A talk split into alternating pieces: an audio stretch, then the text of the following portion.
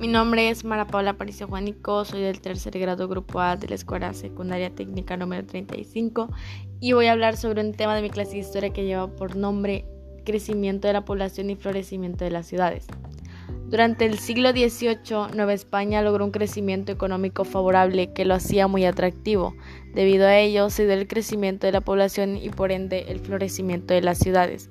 Gracias a eso se establecieron mejoras y servicios crecimiento económico dependiendo de los diferentes factores.